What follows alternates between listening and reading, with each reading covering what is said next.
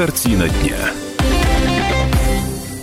Друзья мои, еще раз категорически приветствую всех, кто слушает радиостанцию «Комсомольская правда» здесь, в Екатеринбурге, в Серове и в Нижнем Тагиле. В Екатеринбурге на 92,3 FM, эм, в Серове на 89,5, а вот в Нижнем Тагиле 96,6. Сейчас озвучу наши координаты, потому что я надеюсь, они вам сейчас очень даже пригодятся. Итак, 385-09-23. Это телефон прямого эфира, можете дозваниваться сразу же. Или 8 953 385 09 23. Это для ваших сообщений. Почему я так настаиваю на звонках? Потому что в гостях у нас Игорь Рудольфович Мураков. Правильно, вы говорил, все хорошо, все правильно. Да, действительно. Уполномоченный по правам ребенка. Вот сейчас мы поговорим, соответственно, о правах и обязанностях наших с вами детей, потому как грядет праздник 1 июня, это немаловажное событие в нашей стране. Э, мы его очень любим, этот праздник. Правда. Вы знаете я тоже. А, ну, это говорит о том, что у нас с вами есть дети, как минимум, да, ведь? Вот. А, дети его тоже обожают, потому что по городу раз, а, разворачивается просто огромное количество мероприятий, начиная с парков, скверов, заканчивая какими-то простыми дворцами культур. Все, как правило, безвозмездно. Ну, потому что это, это, это традиция. Хотя не всегда и не везде, но как-то деньги ну, все равно. Платные, но это не важно, по большому счету, раз в году. Э, слава богу, что мы живем не э, я сейчас, когда готовился, читал э, замечательные факты о Дне защиты детей в других странах. Так вот, есть где-то, э, насколько я вот сейчас не помню. В общем, в одной стране его целый месяц празднуют этот День защиты детей, и они там гуляют и отрываются вообще со страшной силой. Там вот в этот месяц детям можно все, и там просто небольшая анархия. Но все-таки Давайте о серьезном чуток поговорим. Вот от чего в данный момент времени нужно защищать детей? Вот, на мой взгляд, это прежде всего гаджеты, это прежде всего интернет. Или что-то есть еще более жуткое, чем гаджеты и интернет? Я бы не э, останавливал свое внимание вот на таких прямых, наверное, фактах, э, которые так или иначе влияют на э, безопасность наших детей, mm-hmm. на их состояние.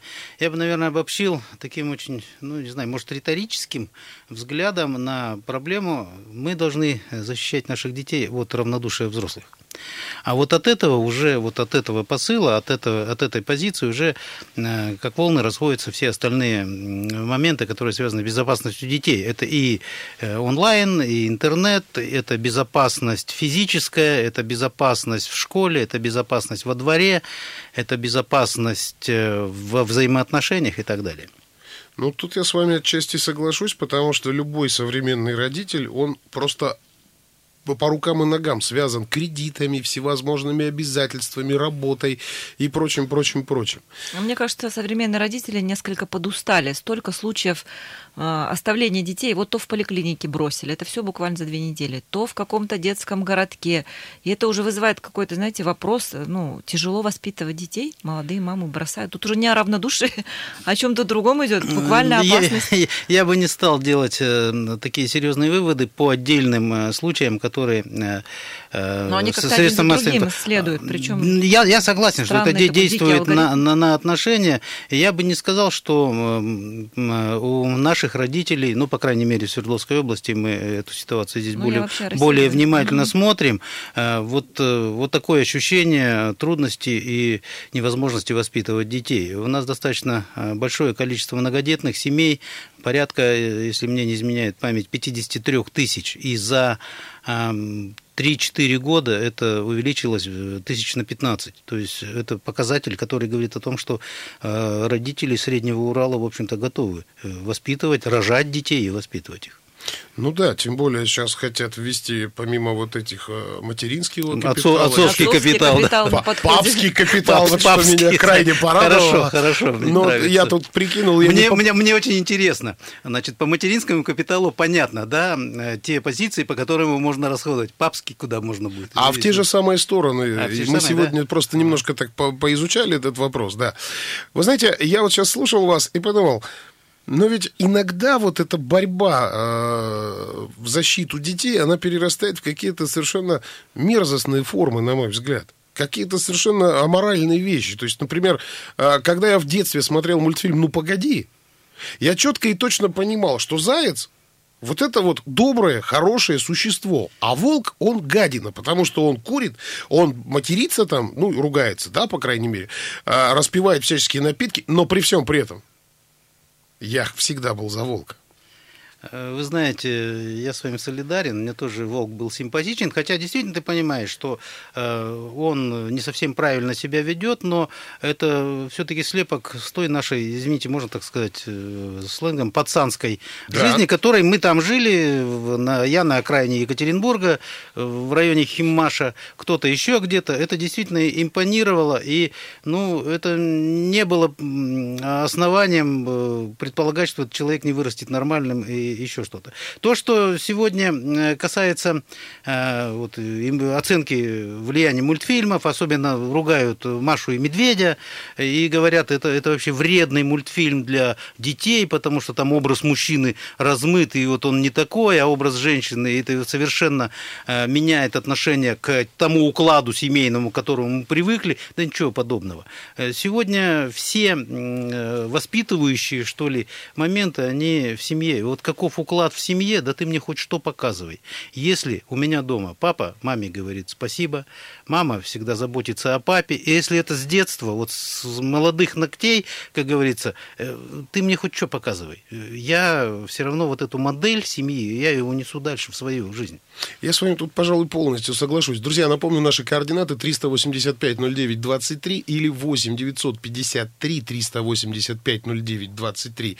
Есть о чем сегодня поговорить. Говорим с Игорем Рудольфовичем э, Мороковым. Он управляющий, э, уполномоченный по правам ребенка. То есть э, меня всегда... Знаете... Нет, мне, мне бы очень хотелось иногда кое-чем поуправлять.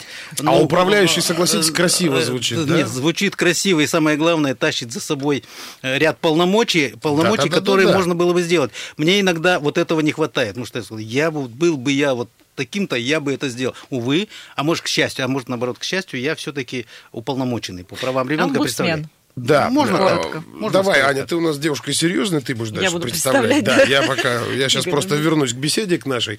А, я все-таки, да, вот я поддерживаю вас в том, что все-таки основа э, наверное, детского воспитания, она лежит все-таки в семье.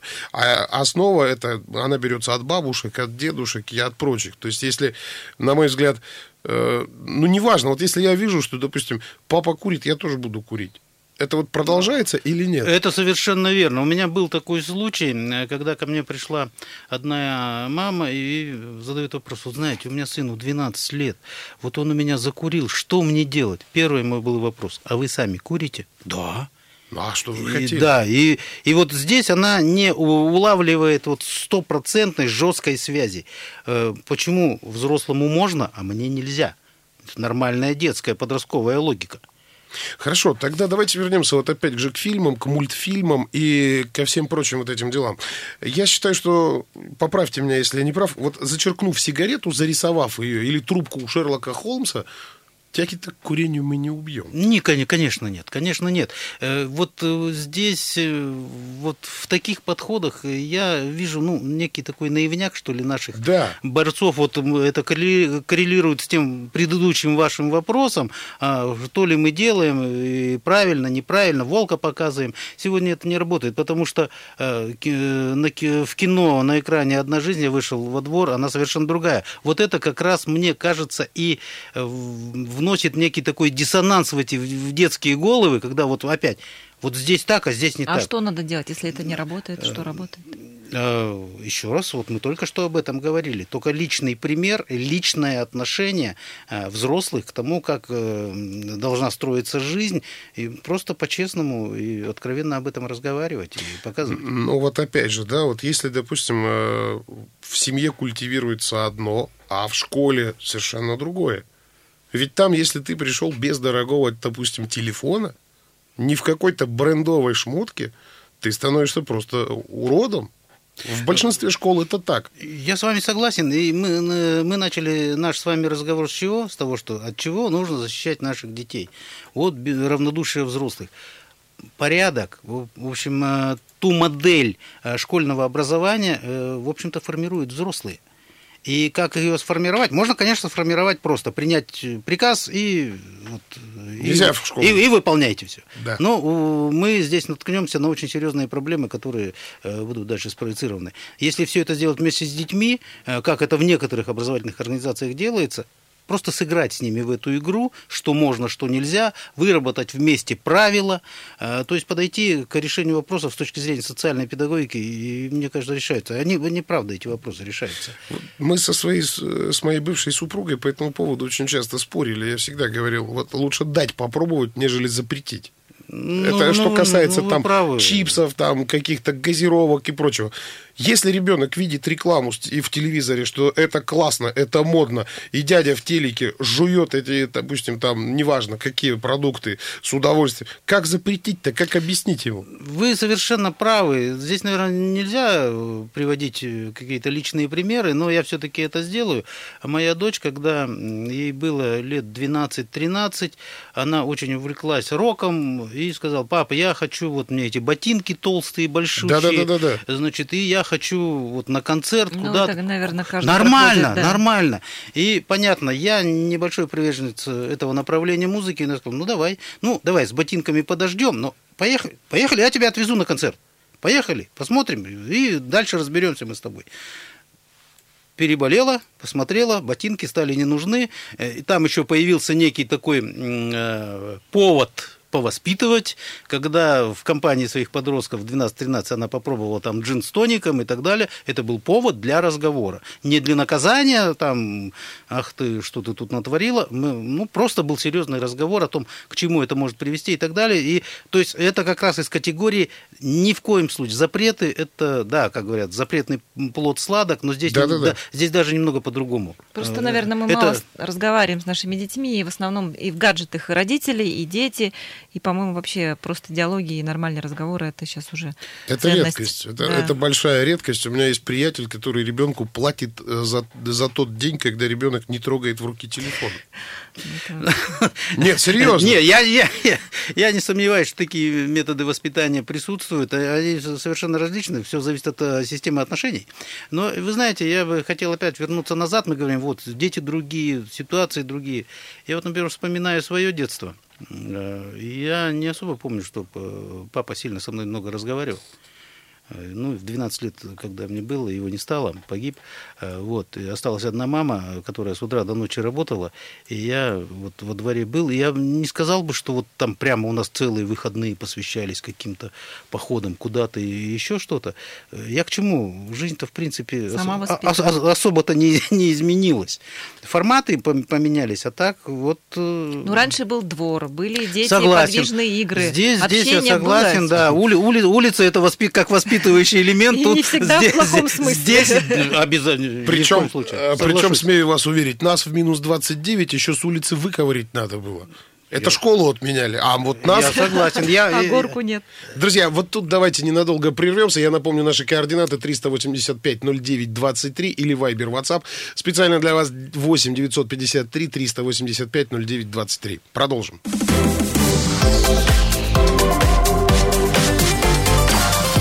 Картина дня. Уехали, верните их в город. Мы тут сейчас просто обсуждаем э, вне эфира, как и что делать с, роди- с родителями, с детьми. Э, друзья, напоминаю, 385-09-23 это наш телефон, 8 953 385 09-23 это, м, скажем так, наши мессенджеры. Звоните, пишите, рассказывайте, говорите есть о чем. У нас в гостях сегодня очень удивительный У человек. нас в гостях Игорь Рудольфович Мороков, уполномоченный по правам ребенка Свердловской области.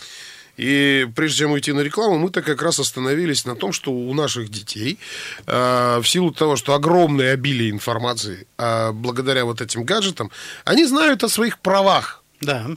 но они не знают о том, что у них, помимо всего прочего, есть и обязанности. Э, Действительно, вопрос очень э, важный и серьезный, и я бы вроде бы уполномоченный по правам ребенка и должен так вот продвигать, продвигать идеи, заложенные в Конвенции о правах ребенка, где четко там права прописаны и так далее. Да, мы это делаем, но вот последнее время э, нам показывает то, что мы, наверное, немного вот в этом направлении переусердствовали.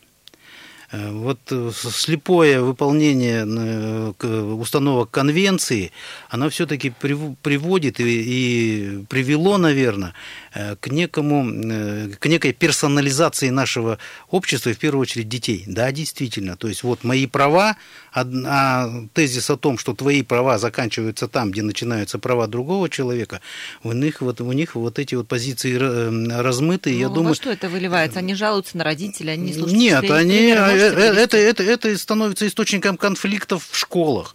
Это становится источником конфликтов в других моментах. То есть для него сегодня у меня есть право а то, что у человека у другого есть право, э, это вот как-то немного размыто. Я думаю, что мы э, вовремя спохватились, и сейчас вот э, эти позиции мы отставим. Потому что есть, да, интересы ребенка, наилучшие интересы, но только до такой степени, до той степени, когда они вдруг начинают соприкасаться с интересами другого ребенка. Да вообще, в принципе, другого человека, да, как говорят, что, значит, мои права это только на, значит, до кончика носа моего партнера, оппонента а там начинаются другие совершенно права. Я здесь с вами согласен. Вот здесь нужно очень-очень внимательно, потому что вот с этими проблемами столкнулись наши э, коллеги э, э, в Европе. И вот у нас была, был достаточно серьезный проект с одной из общественных организаций Германии, вот Майер такой был, в течение 20 лет, по-моему, с Департаментом по делам молодежи Свердловской области, обменные группы. Мне повезло быть в Германии на стажировке и потом потом сюда, Отто приезжал, здесь мы с ним встречались. Я думаю, чего он, интересно, вот ездит к нам в клубы по месту жительства, вот, вот что его интересует? Германия развитая страна, все замечательно, Мюнхен, там все, все отлично, Дюссельдорф.